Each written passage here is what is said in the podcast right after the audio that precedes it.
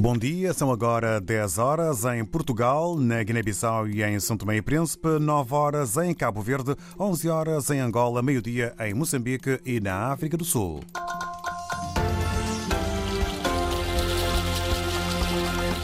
Temas em foco neste jornal. Nuno Nabian deixa o Conselho de Estado com estrondo.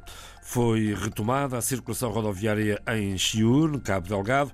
Refugiados africanos sentem-se abandonados em Luanda. Estas e outras notícias já a seguir com João Pereira da Silva. Nuno Gomes Nabian demitiu-se do Conselho de Estado, para o qual foi convidado pelo presidente Sissoko Embaló. Paula Borges. Na carta, cuja autenticidade foi esta manhã confirmada à RDP África por fonte da APU-PDGB, o ex-primeiro-ministro tece fortes críticas a Sissoko Embaló, depois de agradecer a confiança nele depositada. Destaca os desafios políticos presentes e futuros após a dissolução da Assembleia e a necessidade de marcação das legislativas antecipadas. Considera que o chefe de Estado não se mostrou aberto ao diálogo político para uma governação pacífica e estável. Aponta, estamos a citar, constantes interferências no funcionamento das instituições democráticas, assim como a tentativa de sequestrar e politizar as forças de segurança apenas para cobrir os próprios interesses eleitorais, agindo, voltamos a citar, como senhor absoluto. Sublinha Nuno Gomes Nabian discursos de intimidação e de ofensa moral pública e reiteradas violações dos direitos humanos. O ex-aliado, ex ex-primeiro-ministro silencioso durante anos de ataques reiterados aos direitos humanos no país, ataques denunciados por vários setores e descritos ao pormenor no último relatório da Liga Guinense, justifica com tudo isto a renúncia pessoal ao cargo de conselheiro de Sissoko Embaló. Nuno Gomes Nabian, ex-primeiro-ministro de Sissoko Embaló, membro do Conselho de Estado do presidente da Guiné-Bissau, sai agora do Conselho de Estado com uma carta em que deixa duras críticas ao presidente da República Guineense. Os trabalhadores da Agripalma, em São Tomé, entram hoje no 14º dia de greve. Ontem, o fornecimento de água e eletricidade foi interrompido. Oscar Medeiros. O líder da maior central sindical de São Tomé e Príncipe afirma que os trabalhadores e a população que vivem nas casas inseridas no espaço de administração da Agripalma deixaram de ter água e energia elétrica após o início da greve no passado dia 7 de fevereiro. E a empresa diz que a empresa que está a benefício dos trabalhadores, uma greve vai cortar água, corta energia. O que é que a água tem a ver com a greve? João Tavares Lamenta também o posicionamento do Ministro da Agricultura, Desenvolvimento Rural e Pescas perante o diferendo que opõe os trabalhadores à direção da empresa de capital maioritário belga. Das convocações que a direção de trabalho fez, a direção da empresa não se fez representar.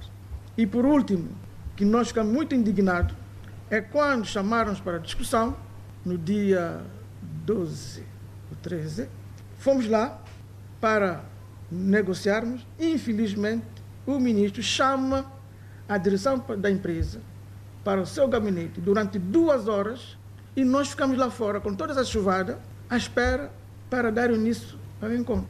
A verdade é que a direção da empresa saiu e não fomos tidos nem achados. A RDP África apurou que já foi reposto o fornecimento de água e energia elétrica após reivindicações da Câmara de Caué e da população local. Reportagem de Oscar Medeiros. Foi retomada esta manhã a circulação rodoviária no distrito de Chiure, na província de Cabo Delgado. Há várias semanas que os ataques estão a acontecer, eh, mas agora noutras regiões e com alvos que despertam mais atenção. O retrato é de Carlos Almeida, da ONG portuguesa Elpo, que trabalha nas províncias do norte de Moçambique o facto de terem começado a, a, ocorrer alguns ataques na região mais a sul da província de Cabo Delgado, nomeadamente em, em Mecufi e em Chiur, na zona de Mazese, levou a que, a que este clima de insegurança uh, voltasse. Mais recentemente houve, atacaram uma, uma, uma missão em, em Mazés e isso fez com que as notícias corressem mais rapidamente, aquilo que eram pequenos ataques a, a, a aldeias, um, que no fundo tem sido o modus operandi dos, dos últimos tempos, embora numa outra zona geográfica, um, estes, estes ataques agora um, levaram a este pânico e, e, houve mesmo uma debandada muito forte de, das pessoas junto à Estrada Nacional 1, nessa zona de, de Ocua, mas, mas esta manhã já as notícias já são melhores, acho, pelo facto da, da circulação estar restabelecida, uh, creio, ouvi falar de um reforço de, de, de, tropas do Ruanda nesta zona. Normalmente estão instalados em Ancoab, mais a norte. Uh, não pude confirmar, mas uh, ouvi relatos e por isso penso que, estão, que está a haver um esforço grande para voltar a, a restabelecer a, a, a segurança e, e a, normalidade nesta região. O testemunho de Carlos Almeida esta manhã, ele que está no norte de Moçambique, ouvido pela jornalista Paula Borges. O Estado de Moçambique perdeu o controlo da situação em Cabo Delgado. É o que diz a jornalista e ativista Fátima Mimbir.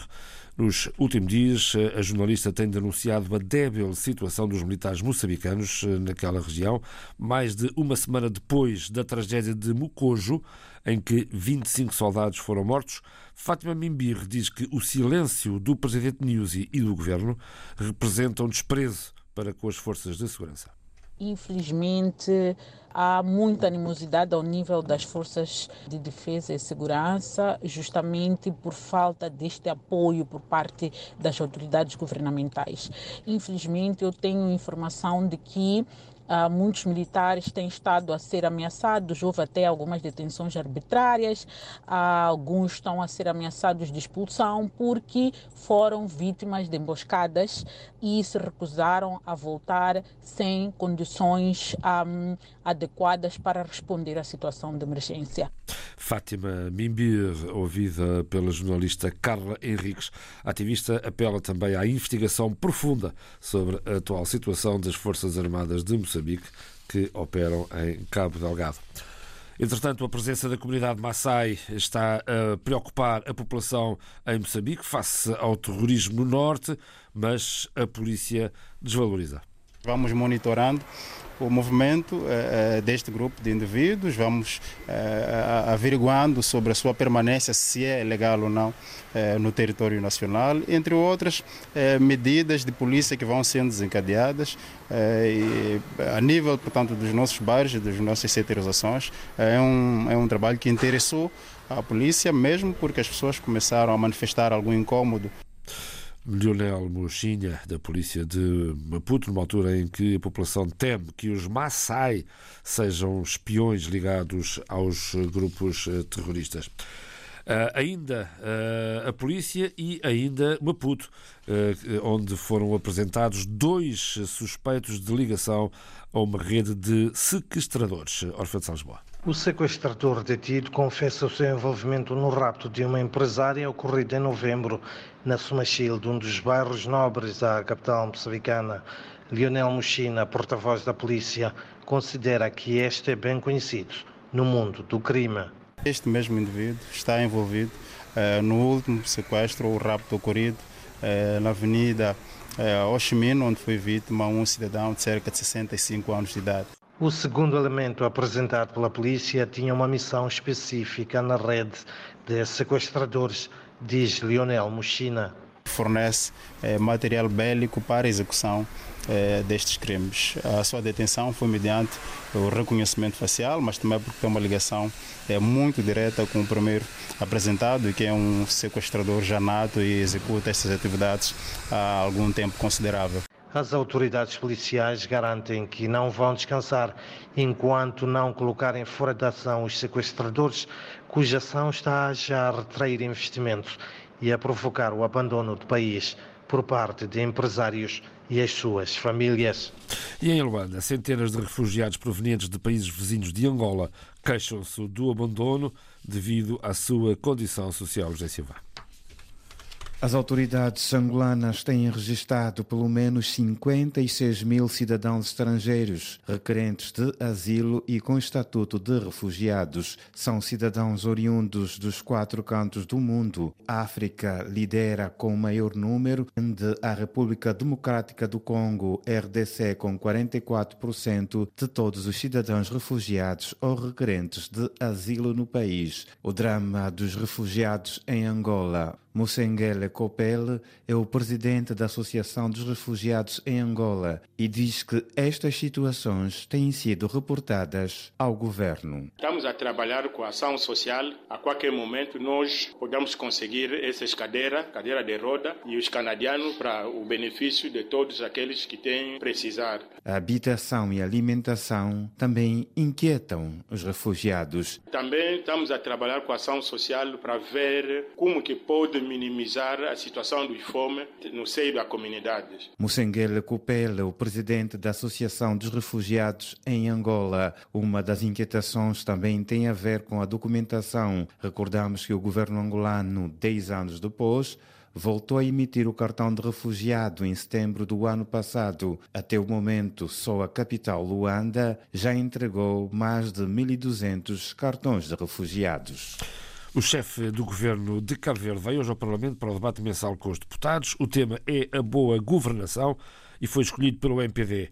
Ora, o PICV na oposição estranha.